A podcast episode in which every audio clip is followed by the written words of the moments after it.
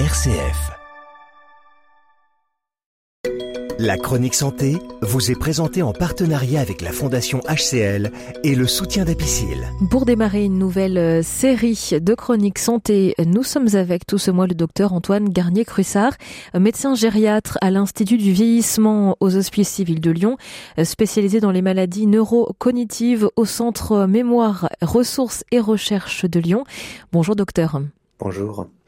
Ensemble, on va évoquer euh, la maladie d'Alzheimer tout ce mois, une maladie dont on parle beaucoup, euh, qui, euh, qui touche aussi nos aînés. Alors peut-être pour commencer, on va essayer de définir ensemble les symptômes de cette maladie, maladie d'Alzheimer. Alors, en effet, vous avez raison, c'est une maladie que tout le monde connaît, qui touche beaucoup de personnes en France et dans le monde. Et il est important de savoir reconnaître les symptômes et les premiers symptômes de la maladie. Et même si euh, de nombreux symptômes peuvent exister ou coexister, c'est une maladie de présentation assez hétérogène et qui peut être très différente d'une personne à l'autre, les symptômes euh, principaux, en tout cas les plus connus, les plus fréquents, le premier, sont la, les pertes de mémoire, les oublis ou l'amnésie, avec des, des oublis d'événements de sa vie, par exemple, ou des événements plus récents, souvent euh, plutôt des événements récents et les événements anciens sont, sont, sont sont mieux retenus, et d'autres symptômes dits cognitifs qui peuvent exister ou coexister, comme parfois des difficultés du langage, des difficultés pour trouver ses mots, des difficultés pour s'organiser, pour planifier les choses. Et il y a des formes plus atypiques ou plus rares de la maladie qui donnent également des difficultés pour euh, bien voir les choses dans l'espace, pour bien euh, appréhender les, les scènes visuelles qu'on peut voir. Et au-delà de ces symptômes cognitifs, peut s'associer parfois précocement dans la maladie des, des symptômes qu'on appelle euh, euh, psychocomportementaux, avec parfois beaucoup d'anxiété, plus de difficultés à gérer ses émotions, de l'irritabilité, un peu plus de stress dans le quotidien, aussi avec le, le, ressenti des difficultés. Il y a de la dépression qui est souvent euh, qui coexiste, et puis parfois des, des modifications du comportement euh, plus gênants. Tout ça est assez hétérogène et d'une personne à l'autre, euh, aussi en lien avec d'autres facteurs de vie, ces symptômes peuvent être différents. Quels symptômes doivent être euh, alarmistes pour l'entourage ou pour un patient? Bah, Dans la forme typique de la maladie, ce sont les oublis et en effet une modification par rapport euh, à l'état antérieur, c'est-à-dire qu'on avait un fonctionnement cognitif, par exemple un fonctionnement de la mémoire pendant notre vie adulte. Et là, on sent de la différence, on sent que ce n'est pas comme avant. Et ce qui est aussi, qui doit être un signe d'alerte, c'est si ça se dégrade petit à petit. On a l'impression que c'est de plus en plus difficile, par exemple depuis quelques mois ou depuis quelques années. Quand l'entourage le repère aussi, s'en inquiète, pour nous, c'est un, un critère, je vais pas dire de gravité, mais aussi un critère orientant.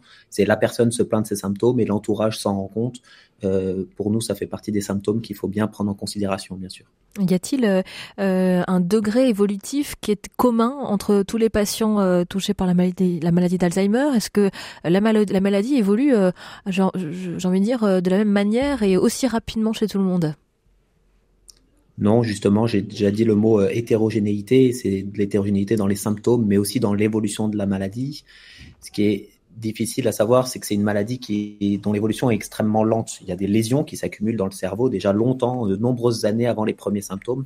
Puis les symptômes apparaissent et se augmentent et d'autres symptômes arrivent petit à petit, euh, tout doucement dans le temps et d'une personne à l'autre on ne sait souvent pas la première consultation finalement depuis quand précisément la maladie a commencé. Donc pour ça, les différentes personnes ont des évolutions qui sont différentes. Et puis il y a d'autres facteurs qui peuvent être associés à des évolutions plus rapides. Par exemple, des personnes peuvent avoir plusieurs maladies, pas que la maladie d'Alzheimer dans le cerveau, mais d'autres atteintes neurologiques, d'autres maladies ou euh, des atteintes euh, vasculaires, d'atteintes des petits vaisseaux du cerveau notamment, qui peuvent accélérer l'évolution des symptômes. Il y a également des facteurs psychiques ou des facteurs de vie qui peuvent modifier l'évolution. Par exemple, s'il y a beaucoup de dépression, s'il y a eu des grands stress, s'il y a d'autres maladies aiguës, graves. On a parlé là des, des infections, évidemment récemment, le Covid, des grippes sévères, un accident vasculaire cérébral, d'autres événements de vie qui vont euh, modifier l'évolution de ces maladies et qui fait que deux personnes sont difficilement comparables. Qu'est-ce qui doit pousser un patient euh, à venir consulter? Bah, c'est le ressenti d'un symptôme, une modification, je l'ai dit, par rapport à l'état antérieur et d'une inquiétude souvent de la part du patient ou dans l'entourage. Et ça, c'est une bonne indication de consulter. Dans le parcours de soins euh, tel qu'il est euh, habituel en, France actuellement, c'est que la, première personne à consulter est le médecin traitant ou le médecin généraliste, quand on peut en avoir un, euh, qui déjà fait une première évaluation et juge s'il y a besoin d'un avis euh, spécialisé, par exemple en, en centre mémoire, euh, auprès de neurologues, de psychiatres ou de gériatres, selon les situations et selon les villes. Et et ensuite éventuellement une consultation spécialisée selon les cas.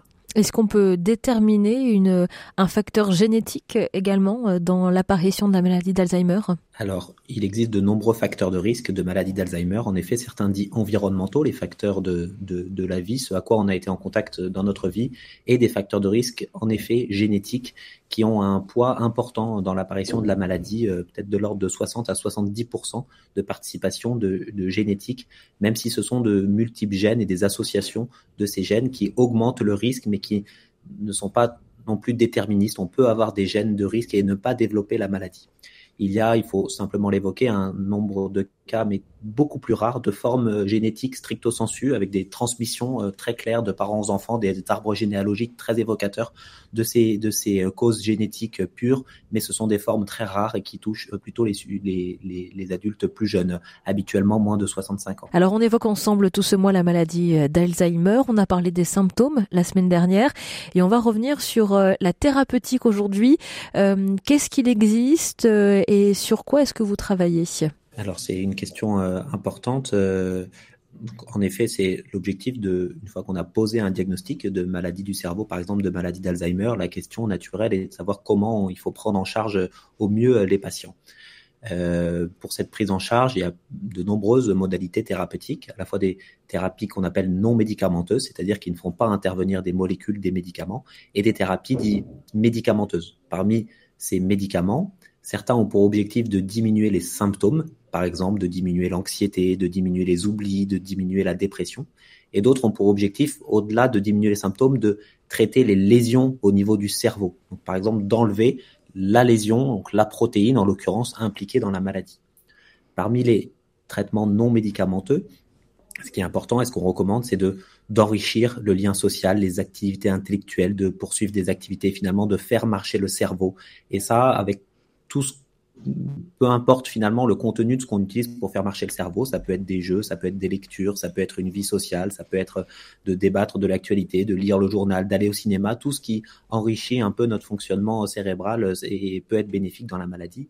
À quoi on recommande une activité physique hein, régulière euh, tous les jours, de la marche, une alimentation euh, saine et équilibrée, une lutte contre les facteurs de risque cardiovasculaires, par exemple l'hypertension, le diabète, etc., un maintien du bon sommeil, une lutte contre l'anxiété toutes ces modalités euh, aident à améliorer les symptômes de la maladie.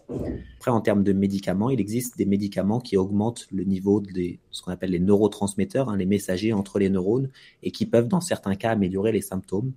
Et en recherche, aujourd'hui, il y a beaucoup d'avancées dans le domaine ce qu'on appelle les traitements qui modifient le cours évolutif de la maladie, c'est-à-dire qui visent à diminuer ou enlever les lésions dans le cerveau, avec notamment des avancées récentes sur une, une des cibles, une des voies de la maladie s'appelle la protéine amyloïde. C'est une protéine impliquée dans le cerveau qui, euh, qui est associée à cette maladie d'Alzheimer. Et on a aujourd'hui, en, tout cas en développement, avec des, des, des, des anticorps, des, des, molécules qui cherchent à enlever ces protéines du cerveau, avec des résultats, euh, vous avez peut-être entendu dans l'actualité, euh, prometteurs, en tout cas euh, sur l'année 2022, notamment une étude là, parue en novembre 2022 qui montre des effets qui semblent bénéfiques, bénéfiques pardon, mais on est encore loin de, de, de, de pouvoir les utiliser en pratique clinique. Il y a certainement d'autres voies à cibler et d'autres pistes, et peut-être que dans le futur, on envisagera, et certainement chez la même personne, plusieurs thérapeutiques qui visent les différentes voies physiopathologiques, c'est-à-dire les différentes voies impliquées dans la maladie. Donc concrètement, il y a de l'espoir pour aujourd'hui euh, soigner la maladie d'Alzheimer, euh, qui reste euh, finalement une maladie incurable encore aujourd'hui. Alors vous, vous, avez raison de dire qu'il y a de l'espoir pour soigner, et puis le soin ne passe pas que par les molécules qui enlèvent les maladies. En effet, c'est une maladie chronique, donc vous employez le terme incurable, c'est une maladie qu'on n'est pas capable aujourd'hui d'enlever dans le cerveau, qui continue à évoluer comme de nombreuses autres maladies chroniques. Toutefois, le soin ne comporte pas que les médicaments qui enlèvent la maladie, même s'il y a des pistes, il y a la possibilité d'accéder à la recherche pour euh, avancer ses connaissances et en effet euh, trouver des molécules qui permettront d'enlever au moins en partie la maladie du cerveau. Mais le soin ne s'arrête pas là. Il y a déjà aujourd'hui beaucoup de choses à proposer pour améliorer euh, la qualité de vie, ralentir le déclin cognitif et, faire en sorte que le temps qui reste à vivre avec la maladie, apprendre à vivre avec et la vivre de la façon la plus sereine et la, la moins difficile possible. Est-ce qu'on, euh, est-ce qu'on, est-ce que la maladie d'Alzheimer peut euh, aboutir au décès du patient? Oui, en effet c'est une maladie très lente, hein, c'est une maladie lentement progressive, mais quand on a la, la, maladie, on a un risque de décéder avant les personnes du même âge qui n'ont pas la maladie, et souvent des complications de la maladie. Et parmi elles, il y a quand on a perdu beaucoup de force, qu'on peut avoir de la dénutrition, on a un risque de chute, on a un risque augmenté euh, d'infection, on a un risque de qu'on appelle de troubles de déglutition, on a plus de mal à avaler, ça, augmente le risque d'infection. Et toutes ces complications dans les maladies évoluées euh, augmentent en effet le risque de mortalité, et notamment dans, les formes chez les malades jeunes. Donc on, la définition des malades jeunes, c'est moins de 65 ans au début des symptômes. On sait que l'espérance de vie est diminuée par rapport à des personnes qui n'ont pas cette maladie. La chronique santé vous est présentée en partenariat avec la Fondation HCL et le soutien d'Apicil. Nous retrouvons le docteur Antoine Garnier-Crussard, médecin gériatre à l'Institut du vieillissement aux Hospices civils de Lyon, spécialisé dans les maladies cognitives au Centre Mémoire, Ressources et Recherche à Lyon. Bonjour docteur. Bonjour. Alors, euh, la maladie d'Alzheimer est souvent associée au syndrome de fragilité. De quoi il s'agit concrètement et, et pourquoi est-ce que vous travaillez spécifiquement sur ce syndrome? Le syndrome de fragilité, c'est une, une façon de mesurer la diminution de la réserve ou de l'augmentation de la vulnérabilité qu'on peut avoir au vieillissement face à un stress. Quand je dis stress, je pense au, au stress psychique, mais aussi au stress physique ou au stress de santé. En d'autres termes, la fragilité euh, définit comment une personne va avoir du mal à, lutter contre, par exemple, un événement de santé aiguë comme la grippe, comme une infection urinaire. Une personne robuste, c'est-à-dire non fragile, va pouvoir très vite s'en ressortir, très vite se relever, par exemple, d'une grippe, alors qu'une personne fragile va avoir des complications, ça va beaucoup la fatiguer, elle risque de tomber, par exemple, d'aller à l'hôpital, etc., etc. Et on pense que ce syndrome de fragilité peut quand on l'a, donc une diminution de nos réserves, une augmentation de notre vulnérabilité, euh, souvent euh, liée à l'âge, mais il y a d'autres facteurs qui expliquent la fragilité, modifie euh, l'expression de la maladie d'Alzheimer, c'est-à-dire peut modifier les symptômes, peut entraîner peut-être une apparition plus vite des symptômes de la maladie en cas de lésion dans le cerveau, et aussi favoriser les complications de la maladie, telles que la dénutrition et les chutes. On en a parlé dans l'émission précédente. L'idée serait de savoir si de confirmer que quand on a des lésions de la maladie d'Alzheimer, donc ces protéines anormales dans le cerveau, la fragilité modifie l'expression de la maladie. Et c'est particulièrement important puisque si aujourd'hui, même si ça va possiblement changer demain, dans les années à venir, on n'a pas de traitement pour lutter contre les lésions de la maladie d'Alzheimer, on sait lutter contre la fragilité ou en tout cas l'améliorer. Ce processus de fragilité est dynamique. C'est pas un état contre lequel on peut rien. Et on peut, quand on est fragile, parce que on a perdu du poids, parce qu'on est fatigué, peut-être parce qu'on est déprimé, peut-être parce qu'on sort moins, qu'on a fait très peu d'activité physique, qu'on a perdu des muscles. Tout ça, quand on fait des interventions ciblées chez les personnes qui peuvent, par exemple, les motiver à plus sortir, plus marcher, euh, voir du monde, euh, mieux s'alimenter, reprendre de la force, finalement, c'est un état qui est réversible et donc on, on, on peut espérer améliorer la situation et la, la santé en général des personnes, y compris en cas de maladie d'Alzheimer. Et donc votre travail de recherche euh, qui s'appelle donc euh, euh, Alfred, en quoi consiste-t-il? Alors en effet, il s'agit d'une étude qui s'appelle Alfred pour Alzheimer, frailty qui veut dire fragilité et disability qui veut dire dépendance. Et on, cherche dans cette étude à, mieux caractériser les interactions qu'il y a entre les lésions dans le cerveau, donc les protéines anormales, par exemple la protéine amyloïde dont on a déjà parlé, et l'autre, l'autre grande protéine impliquée dans la maladie d'Alzheimer qui s'appelle la protéine tau.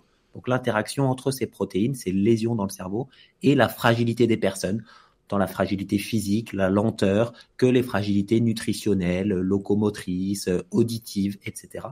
Et voir s'il y a une interaction, c'est-à-dire par exemple qu'à niveau de lésion égal, c'est-à-dire à, nombre de lésions dans le cerveau égal, les personnes plus fragiles vont plus vite perdre leur autonomie et perdre leur fonction cognitive, ce qui serait des arguments très forts pour cibler de façon précoce ces processus de la fragilité pour améliorer l'autonomie et les symptômes des personnes. Et donc en pratique, on va mesurer chez des patients ces paramètres de fragilité et mesurer les lésions qu'ils ont dans le cerveau grâce à des prélèvements sanguins où on est capable de caractériser ou de mesurer ces protéines dans le sang. Et ensuite, ces personnes ont des suivis dans le temps. Donc on voit ceux qui, par exemple, sont rentrés en maison de retraite, ceux qui ont perdu leur autonomie et mieux caractériser les liens entre ces lésions, les protéines, la fragilité et la perte d'autonomie. Et cette étude est donc réalisée aux Hospices civils de Lyon et, notamment grâce au soutien de la Fondation HCL. Et cette étude aujourd'hui, elle, euh, vient euh, toucher euh, directement des patients sur lesquels vous avez pu mettre en application votre projet de recherche, Alfred? Voilà, exactement. Mais c'est ce qu'on appelle une étude sur des données de santé, donc des patients qui ont déjà été vus et qui ont eu ces évaluations de la fragilité, pas spécifiquement pour un projet de recherche, mais c'est parce qu'on leur a proposé dans le cadre de leurs soins, parce que c'était important pour eux à ce moment-là qu'on évalue leur fragilité. Et donc ces données peuvent être utilisés pour la recherche et, nous permettent donc a posteriori de réaliser ces études. Donc il existe euh, bien d'autres maladies cognitives euh, qui s'apparentent à la maladie d'Alzheimer mais qui ne le sont pas en réalité. Alors euh, Qu'est-ce qu'on peut dire au sujet de ces maladies? Est-ce quels sont leurs points communs en quelque sorte avec la maladie d'Alzheimer?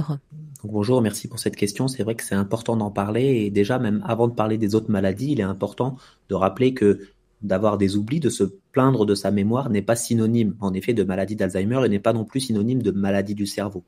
La plainte euh, mnésique, donc la plainte de mémoire, est extrêmement fréquente dans la population et augmente avec l'âge, mais la plupart des personnes qui disent bah, je peux avoir des oublis, je me plains de ma mémoire, n'ont pas de maladie du cerveau et donc c'est déjà un élément qui doit être rassurant. Je c'est pas dès que j'ai des oublis que je suis à très haut risque d'avoir une maladie du cerveau. Il y a plein d'autres facteurs comme la fatigue, le stress, l'anxiété, les difficultés à se concentrer parce qu'on a plein d'autres problématiques et plein de choses déjà dans notre tête qui peuvent expliquer des oublis. Ensuite, en effet, en cas de maladie, et ce qui regroupe ces maladies, souvent, c'est la, plainte cognitive. Donc, par exemple, des plaintes de mémoire. Je consulte parce que j'ai des oublis, mais il y a d'autres maladies que la maladie d'Alzheimer qui peuvent donner cela. Et c'est vrai que c'est très important de les caractériser parce que souvent les symptômes sont différents, l'évolution n'est pas la même et puis la prise en charge n'est pas tout à fait la même. C'est important pour les patients de vraiment comprendre les symptômes et de aussi de d'avoir un cadre diagnostique qui est précis. On permet de s'identifier, euh, par exemple, à telle maladie. Ben, J'arrive à comprendre, en effet, cette maladie s'appelle euh, comme cela, et donc ça explique pourquoi j'ai ces différents symptômes. Et ce sont des maladies qui sont moins connues. Euh, parfois, on les appelle les maladies apparentées à la maladie d'Alzheimer, et probablement que c'est un terme qui, qui, qui va qu'il faut un peu enlever parce que ce sont des maladies à part entière qui sont vraiment reconnues. C'est d'autres maladies. Il faut aussi les valoriser dans le sens où il faut les faire connaître. Et peut-être qu'on peut parler d'une qui est extrêmement fréquente, qui s'appelle la maladie à corps de Lévy, qui est une autre maladie, qui est la deuxième maladie neurodégénérative qui affecte la mémoire la plus fréquente. Et à, l'instar de la maladie d'Alzheimer, on peut se plaindre avec des oublis, des difficultés de mémoire, des difficultés cognitives, mais il y a un cortège d'autres symptômes qui peuvent être des signes qu'on appelle moteurs, c'est-à-dire parfois des symptômes qui se rapprochent de ceux qui sont connus dans la maladie de Parkinson, c'est-à-dire une lenteur, une rigidité et ou des tremblements. Et puis d'autres signes très vastes, très divers. Il peut y avoir des hallucinations visuelles qui sont très fréquentes beaucoup de fluctuations, des moments où ça va mieux, des moments où ça va moins bien, des nuits agitées, des cauchemars, des, voilà, des grands mouvements la nuit, des, des modifications de la tension, des impressions de malaise, etc. Et c'est très important d'identifier cette maladie parce que pour les patients, ce n'est pas la même chose que la maladie d'Alzheimer. Ça leur permet de comprendre qu'ils n'ont pas de maladie d'Alzheimer et que c'en est une autre. Et les modalités de la prise en charge, qu'elles soient médicamenteuses ou non médicamenteuses, sont différentes que dans la maladie d'Alzheimer. Et il y a notamment des médicaments qu'il faut absolument éviter dans cette maladie alors qu'on a le droit de les donner dans la maladie d'Alzheimer. Donc c'est un argument de plus pour euh, bien faire connaître ces maladies et bien nous, en tant que médecins, être capables de les reconnaître assez tôt. Et justement, pour poser un diagnostic en tant que médecin, est-ce que euh, le chemin est long pour déterminer euh, de quelle maladie cognitive il s'agit? En effet, euh, il est souvent difficile de faire un diagnostic, et même souvent impossible de faire un diagnostic en quelques minutes. déjà, les symptômes, à la première consultation, dans la plupart des cas, ont déjà évolué depuis plusieurs mois ou plusieurs années. Donc, on commence par retracer l'interrogatoire et ce qu'on appelle l'anamnèse, l'histoire de la maladie. On demande, bah, alors, ça a commencé quand et donc comment, quels étaient les premiers symptômes, comment ça a évolué. Et finalement, au moment de la première consultation, souvent, on a déjà un petit peu de recul puisque les symptômes ont commencé plusieurs mois ou plusieurs années auparavant. Après, on s'aide de notre examen clinique, donc examen cognitif, parfois du bilan neuropsychologique, ce sont les neuropsychologues et les orthophonistes qui nous aident à évaluer vraiment en détail la mémoire, les capacités d'organisation du cerveau, du langage, etc. On s'aide d'un examen qu'on appelle neurologique, on teste les nerfs, les muscles, etc., d'une imagerie du cerveau, donc en pratique de l'IRM. Et parfois, avec tous ces éléments, on peut poser un diagnostic. Parfois, on a besoin d'autres examens, par exemple des ponctions lombaires ou des examens de médecine nucléaire, des PET scanners ou des scintigraphies du cerveau. Mais ça, c'est selon les cas, il n'y a pas de réponse générale. Mais vous voyez bien que dans l'ensemble, ça n'est pas fait en un jour, donc il y a souvent un, certain temps pour faire un diagnostic de précision. Et parfois, c'est difficile de faire un diagnostic malgré tout. Et donc, c'est un peu de suivi et c'est le recul évolutif qui nous permet d'avoir un diagnostic après encore quelques mois ou même parfois quelques années de suivi en cas de doute ou quand ce sont des situations très atypiques. Mais la porte d'entrée, avant toute chose, c'est bien de consulter son médecin traitant qui, lui, nous orientera vers un médecin spécialiste comme, comme vous l'êtes, docteur Antoine Garnier-Crussard. Voilà, c'est comme ça qu'est le parcours de soins. Merci d'avoir été avec nous, docteur Antoine Garnier-Crussiard. Vous êtes médecin gériatre à l'Institut Vieillissement aux Hospices Civils de Lyon et spécialisé dans les maladies neurocognitives au Centre Mémoire Ressources et Recherches à Lyon. On évoquait ensemble la maladie d'Alzheimer particulièrement, mais également les autres maladies cognitives. Merci d'avoir été avec nous. Merci à vous, au revoir. C'était la chronique santé. Plus d'infos sur le site apicile.com.